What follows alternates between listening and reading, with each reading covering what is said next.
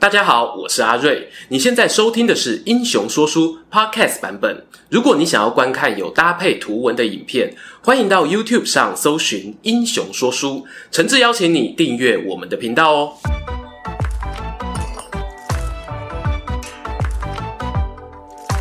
Hello，英雄说书的观众朋友，你们好，我是说书人阿瑞，替大家带来精彩的英雄故事。很多人呐、啊，都对火凤燎原的经典名句“残存亦末路，兵败如山倒”印象深刻。战场上的残兵败将，往往面临生死存亡的抉择，要留得青山在，等待未来有机会打出逆转比赛的制胜一击吗？但也有可能哦，这么一忍就忍到生命的尽头。连自己呢也分不出到底是忍辱负重还是苟且偷生。没错，残存者的抉择啊就是这么艰难。今天呢要跟大家介绍的这个人物，他曾遭到朋友陷害，导致呢脸上被刺上罪人图腾，下半身哦还不良于行。但始终呢没有放弃希望，最后成功报仇雪恨。我好奇的是呢，推动他活下去的动力究竟是复仇之火，还是想要证明自己的才能，并不输给对手的强大自尊呢？我们一起来听听战国复仇者明军师孙膑的故事。孙膑何许人也？照司马迁《史记》版本的说法哦，他是孙武的子孙。两人活跃年代呢，相差了大约有一百年。而“膑”这个字呢，也并非他的本名。古时候哦，有一种名为并刑的刑罚。有人说呢，这是斩断受刑人的脚趾或者足部；另一种说法呢，则是挖掉人体膝盖前方的髌骨。无论是哪一种手段啊，受过并刑的人，往后的人生呢，都没有办法正常行走，对肉体与心灵上的打击都是非常巨大的。孙膑呢，他就是因为曾被处以这种刑罚，因此留下名号。你看哦，大家连本名都不叫了，只叫他掰卡野郎啊。想想如果是你呢，作何感受啊？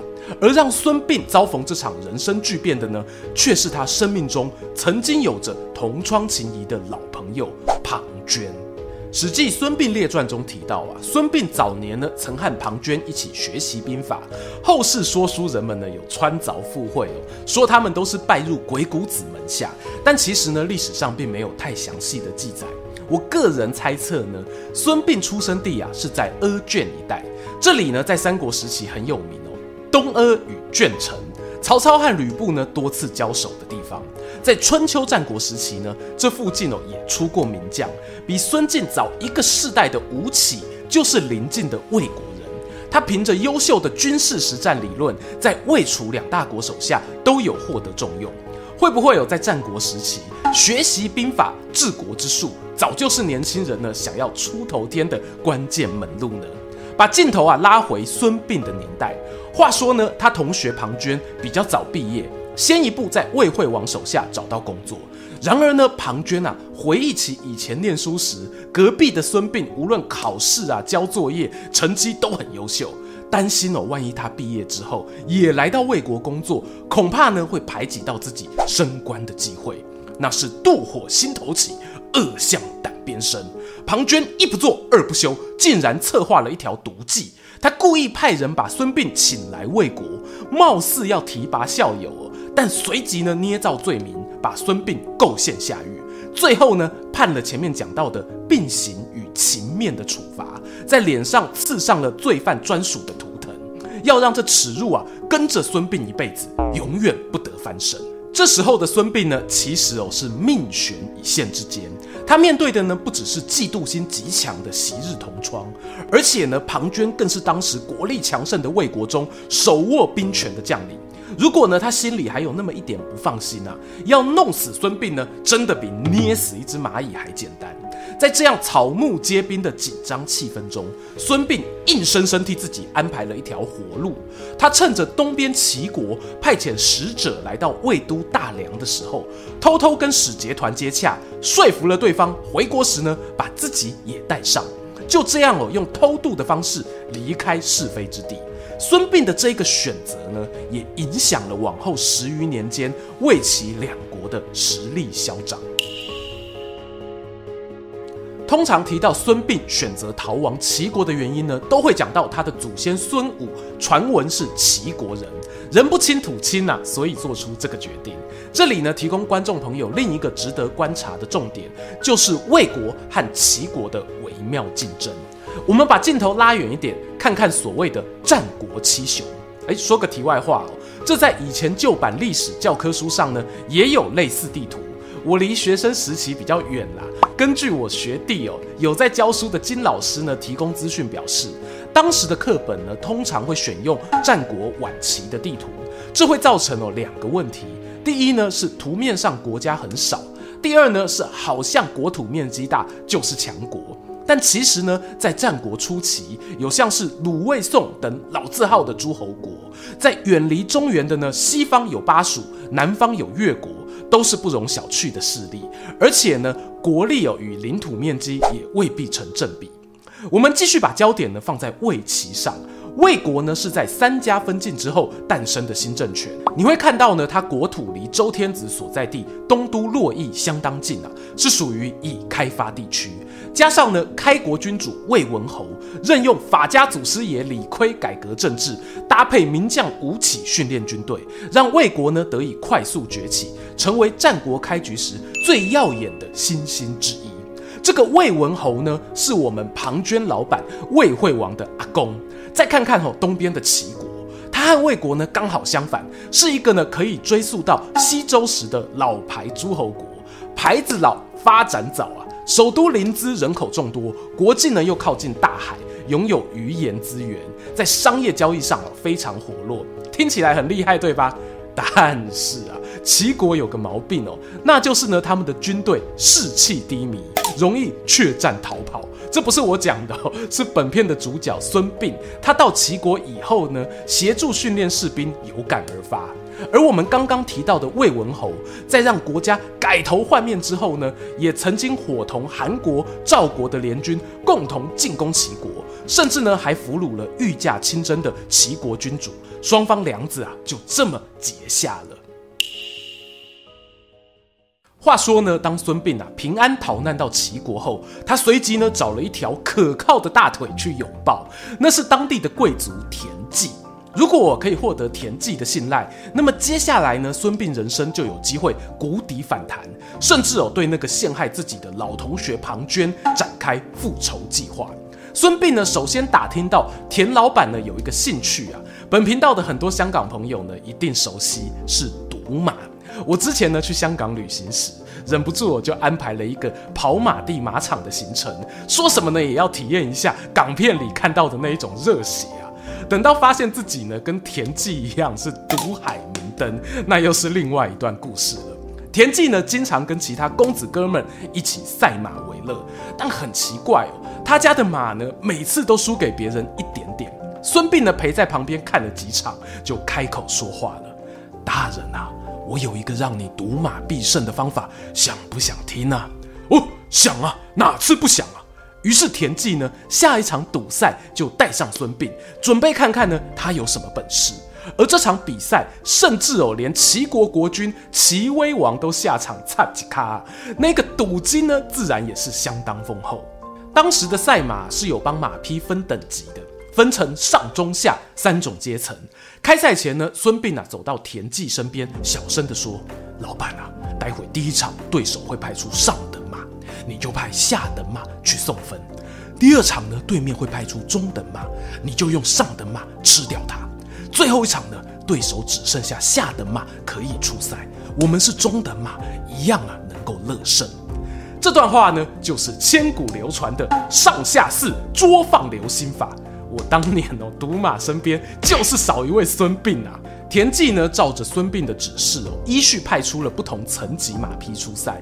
果然呢，第一场输个痛口，但二三战呢，连赢两场，以两胜一负的战绩，从齐威王手上赢得赌注。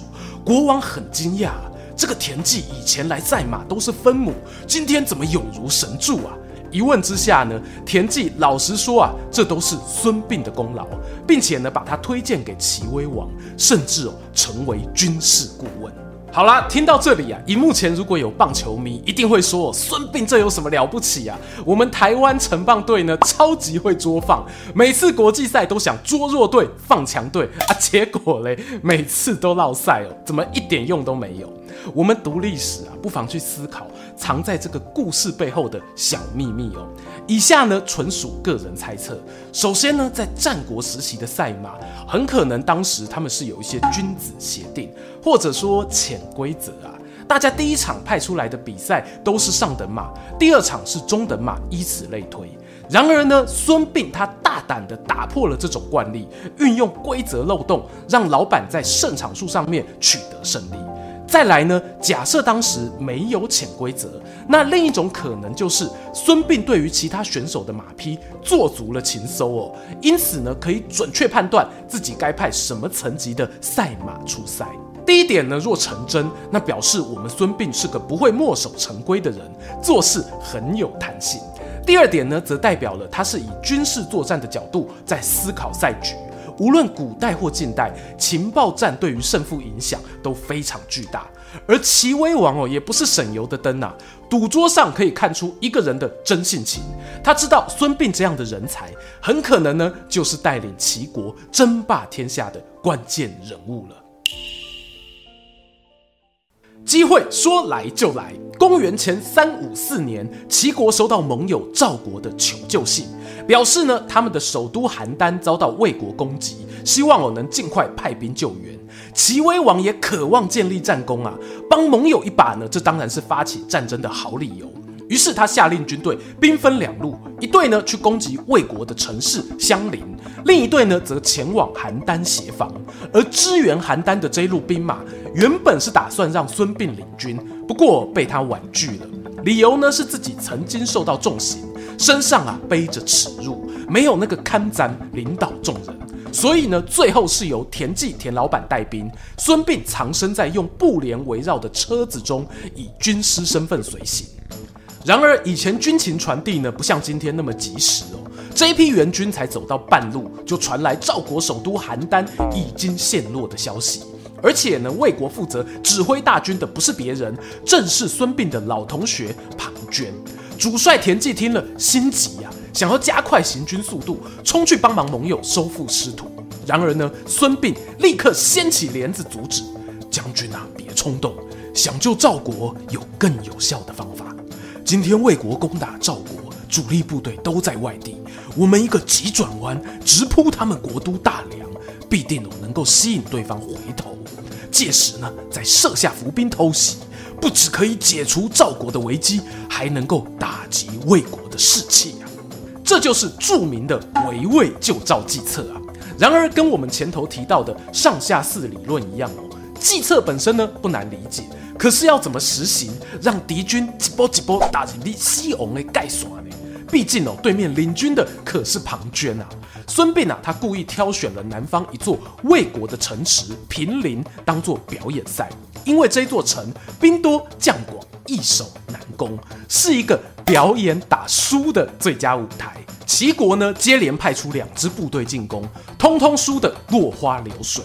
同时啊，孙膑还故意让行军路线经过容易被包围的地点，并且呢，派出少量机动部队在大梁城郊啊来回奔驰，散发出一种粗枝大叶、浪漫天真的气息啊。庞涓班师回朝路上呢，不停收到线报，觉得齐国指挥官根本菜鸡，是个喜战功的天赐良机，整个心痒难耐啊，做出一个冲动的决定。他下令呢，抛弃辎重，轻装出发，带着手下直奔前线。而孙膑呢，则算准庞涓的强行军会经过桂林这个地方，设下重兵等待。在极端的战略优势之下，训练精良的魏军哦，瞬间崩溃，连主帅庞涓都遭到俘虏。庞涓啊，在被带进齐军大本营问话前，心里一定纳闷啊，对面最后这波伏兵的表现。跟之前的风格完全不同啊！究竟是怎么一回事啊？等到他一抬头啊，看见坐在轮椅上的孙膑，脸上面无表情的看着自己，真相终于大了一个白。果然啊，只有那个一起学习兵法的资优生，才能在战场上打赢我。然而呢，孙膑并没有将庞涓斩首泄愤。他知道时候还没到。虽然呢，齐国在桂林之战打败了魏国，但双方军事实力还是有差距哦。没有多久呢，两边国君果然决定要谈和。为了表现诚意呢，庞涓也被释放回国。差一点就能复仇成功啊！孙膑会感到扼腕吗？我尝试哦，想要从史书上去捉摸他的心情，但他的表现呢，真的很冷静啊。不对，或许呢，该说是冷酷到异于常人。桂林之战的十三年过后，公元前三四二年，齐威王又收到了盟友的求救信。不过呢，这次不是赵国，是韩国。然后他也再次派出了田忌当主帅，孙膑当军师，这个黄金组合前往救援。巧合的呢，还不止这样哦。孙膑呢，他又一次建议主帅，我们不去盟友家，直扑大梁就对了。面对这仿佛记忆重演的景象啊，魏国将军庞涓笑了。同样的招式啊，对圣斗士是没有用的。他果断放弃进攻韩国，大部队呢直接转弯，准备迎战由田忌率领的齐军。田忌紧张啊，连忙问军师怎么办啊？要打还是要退啊？孙膑呢维持一贯的精准分析，撤退吧。魏国的士兵啊勇猛善战，齐国士兵呢则以糙俗辣闻名。但没关系啊，兵法就是要利用自己的特色去引诱敌人犯下致命错误。我们什么不会？最会逃跑。不过呢，请将军传令下去。逃跑过程中，一旦发现魏军靠近，接下来的第一天呢，在营地设置十万口煮饭的炉灶；第二天减为五万口，叫大家两两一组共灶吃饭；第三天呢，则减为三万，以此类推。大家听到这里啊，大概都猜到孙膑的用意了，因为啊，我们都是最强的事后诸葛亮啊。可惜呢，庞涓哦是第一次碰上这种不照规则来的对手。大家都是有多少人放多少灶，你怎么可以叫士兵并桌啦？他在追击时呢，发现敌军营地的炉灶越来越少，满心以为有齐国士兵老镜头发作啊！不到三天，竟然逃走了一半。我们庞涓呢，忘了十三年前自己是怎么输的。冲动是魔鬼啊！他下令大部队慢慢走。自己呢，带着轻装士兵开启强行军模式追击，而这一切呢，完全都在孙膑的意料之中。孙膑连庞涓的前进速度哦都算得准准的，知道他黄昏时会来到马陵这个地方。此地呢，道路狭窄，两旁林荫密布，再适合埋伏不过了。当天呢，夕阳西下，倦鸟归巢，赶路好几天的魏国士兵啊，气喘吁吁闯入树林。庞涓呢，在暮色苍茫中瞥见前方一棵大树的树干被人用刀斧刨去树皮，上面哦似乎写了一行字。他好奇心起，点火走近细看，赫然发现八个字：“庞涓死于此树之下。”刹那之间啊，人生的回忆宛如投影片般在脑海浮现。十三年前，他因为冲动在桂林中伏被捕。更早之前呢，他还和孙膑一起在课堂上听老师分析啊，如何避实击虚，因势利导。毕业后来到大梁城，受到魏惠王重用，授予兵权，写信邀请孙膑来访，然后又设计陷害，砍去他的双足。庞涓视线模糊了，分不清啊是行刑当天老同学眼里的怒火，又或者呢马陵道两旁伏兵弓箭上的火焰。齐军将领。一声令下，树林中万箭齐发，魏国士兵等着主帅带领他们反击。不料熊熊火光中，只看见庞涓拔出自己的佩剑，长叹一口气：“唉，我终究啊，只能成就孙膑的名声啊！”随即在树下自刎身亡。这一战，魏军阵亡人数高达数万，甚至连国君太子都遭到俘虏，国力由盛转衰。也让各方诸侯竞争的战国大舞台又进入了下一个篇章。马陵之战过后啊，孙膑何去何从呢？主帅田忌对他说啊：“军师啊，有没有兴趣和我一起做一番大事啊？”尽管呢报了让自己身体残缺之仇，孙膑的脸上依旧看不出是高兴还是难过。他对老板表示啊：“你想做大事吗？那我建议你啊。”班师回朝时，派遣军队占领各个防守重点，然后自己率领轻车战马直冲首都临淄。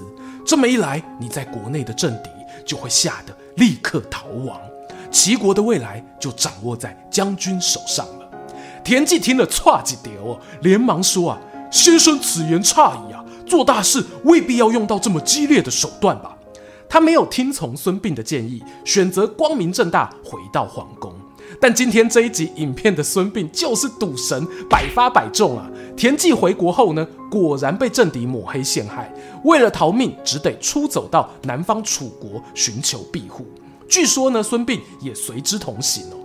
有人怀疑呢，就是他暗地里出谋划策，所以后来田忌才能够洗刷冤屈，重新回到齐国当官。孙膑为什么没有放弃这个有点天真、有点傻，在赛马场上一直输还乐此不疲的田大将军呢？他是否从田忌身上看到了自己一辈子渴望却始终不能拥有的快乐？同窗好友的背叛啊，让孙膑失去了对人性的信赖。如果可以的话，他希望能帮田忌保留一点单纯的快乐。孙膑的记载到马陵之战后就消失了。我不确定呢，将来会不会有像山东银雀山竹简一样的史料出土，延续他跟田大将军征战沙场的故事。但让孙膑的下半生呢，就这样保持平淡，或许才是他想要的幸福。喜欢今天的故事吗？英雄说书需要你的支持，让好故事被更多人听到。动动手指订阅我们频道，打开小铃铛，选择接收全部消息，这对创作者的帮助非常非常大。如果你还想要给我们更多鼓励，也可以扫描加入会员 QR code，用每个月一杯咖啡的钱赞助我们的内容创作。这里是英雄说书，我们下次再见，拜拜。